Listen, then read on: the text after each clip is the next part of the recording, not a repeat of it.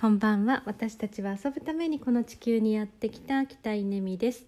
えー、今日はですねこの私たちは遊ぶためにこの地球にやってきたんだよっていうことを教えてくれたメンター村山幸則先生のお誕生日なんですね、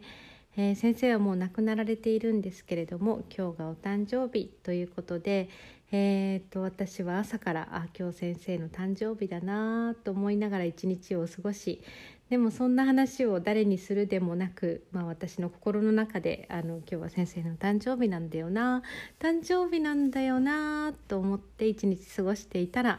えー、深夜0時になる直前23時過ぎに、まあ、すごい懐かしい、えー、方からメッセージがポーンと入ってでそこにですね村山先生の話があったんですよね。それで思わず「あ今日村山先生の誕生日なんですよ」っていうふうにあの繰り返したらその時間からじゃあ Zoom で話そうという話になって、えー、30分ぐらいかな Zoom でお話をして、えー、その中でなんか村山先生の話をねいっぱいその方がこう聞いてくれたんですよね。それで話すことができて、おかげで私は眠れなくなってしまったという、えー、深夜0時を過ぎている、えー、6月20 9日になりましたが先生の誕生日は28日です、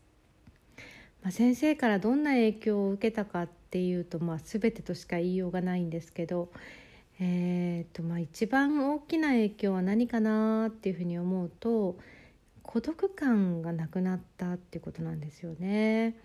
なんかこれって分かる方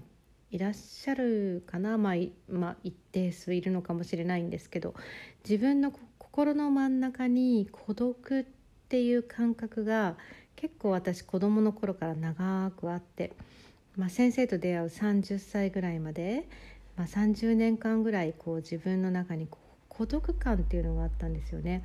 でそれはこうなんだろう。みんなそうだと思ってました。だから自分だけが特別っていうわけでもなくうんなんか人は一りぼっちだと思っていたし誰も私のことを分かってくれないって思ってたしうんまあそんなもんだと思ってたっていうのかな、まあ、そういうもんだよねっていうふうに、まあ、思っていたんですがそれが先生と出会って、まあ、今でいうコーチングを学びうん仏教を学び東洋哲学を学び、えーまあ、いろんなことがこうある中で気づいたら孤独感がなくなってたんですよね。いやありがたかったですね。本当にこういうことを救われたっていうんだなっていうふうに思って。だ仏教によって救われるっていうのはうんその教え教えによって救われるっていうことなのでやっぱり教えてくれるメンターによって救われるっていうことなんじゃないかなと思うとうんそのメンター死との出会いっていうのはすごい大事だなって思いますね。まあ、そんな先生が今日生まれた日で、えー、生きていたらおいくつかな？70若いんですよね。まだ78に行ってないかな？75ぐらいかな？うん？そうですね。78かな？78かな？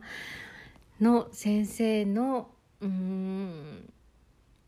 生まれ変わってますかね？どうなんですかね？なんか先生に会いたいな。むっちゃ先生が恋しい夜です。おはようございます。私たちは遊ぶためにこの地球にやってきた北井ねみです。えっ、ー、と、確か1本前ですね、私すっごい酔っ払って喋ってるので、早く更新して、えー、新着で上書きしたいと思いながらちょっと日が経ってしまいました。えっ、ー、と、今日はですね、朝から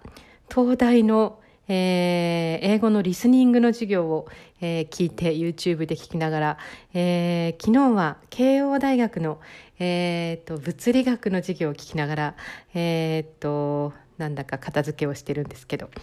不思議ですね。まあこれ YouTube でただ聞き流してるだけなんですけど。あ東大生はこういう勉強してるんだ。慶応大学生はこういう勉強してるんだ。それをそのままねこう YouTube で聞けてしまうっていうなんか面白いなと思いながらうんそんな時間過ごしてました。で今日は一日フリーで一日家にいられてなんかもうすごい予定もなくて嬉しいっていう日なんですけど、えー、来週からプロコーチ養成講座が始まるのでそのオリエンテーションが30分だけ朝あったんですね。でまた新しいメンバーが加わってこう学んでいけるのすっごいすっごい幸せなことだなと思って、えー、っと来週の授業の組み立てとか頭で始まったんですけど。まあ、コーチングってなんかなんだろうっていうふうに言われたら、えーまあ、クライアントの夢の実現をサポートするコミュニケーション技術みたいなふうに私は説明するんですけど、えー、じゃあ具体的にそのコミュニケーション技術って何なのっていうふうに言われると、まあ、いくつか事例を挙げると分かりやすいかなと思うんですよね。でその事例をさっきこうね 東大の授業を受けながら考えてたんですけど、えー、コーチング的な問いって別にコーチングセッションの中だけじゃなくってすごく日常的にあるなと思って。なんか何年か前に私すっごい面白い質問を受けたんですよね。道歩いていたら道を尋ねられたんです。で、えーまあ、よくある科学館どっちですかとかなんかこうねどこどこの駅はどちらですかっていうのは聞かれればあこういうふうに行ってここを曲がってっていうティーチングですよね。で、まあ、そのティーチングもうまい下手があってなんか別れてからああもっとこうやって伝えればよかったかもとかね反省しながら、まあ、ティーチングってこうありますけどコーチング的な問いっていうのはある時こう道を歩いていたら「すいません」って言って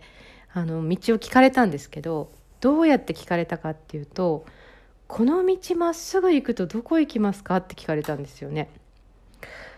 ああと思ってこの道まっすぐ行くとどこ行くってどういう意味？って思って。どこに行きたいのあなた？みたいな。でもこうどこ行くって言われるといろんな答えが浮かんでくるんですよね。なんかなんだろう。あ栄の方向に行きますよ、えー、その先のえ東山の方向に向かいますよ。とか。うんなんかそういうことも言えるし。えー、さあ一体どこ行くんでしょうね？みたいな。なんだろうなんかそういうなんかあの対話が始まったりとかね、まあ、そういう可能性もあるし。なんかそのどこ行くんですかね？って言われた時にティーチングではなく私の中で答え探しが始まって、えー、なんか別れてからもずっと「あの道どこに行くんだろう?」みたいな。あの人なんであんなこと聞いたんだろうとか。なんか不思議な不思議な感じが、まあ、何年か経ってもいまだに思ってるっていうですね。このなんかあの矢印が内側に向く問いっていうのかな。うんで答え探しを自分の中で始める問いみたいなのってすっごいコーチング的だなっていうふうになんかそんなことを思ったりします。えー、他にもいくつかあるのでちょっと2本ぐらいに分けて話してみたいと思います。ではでは。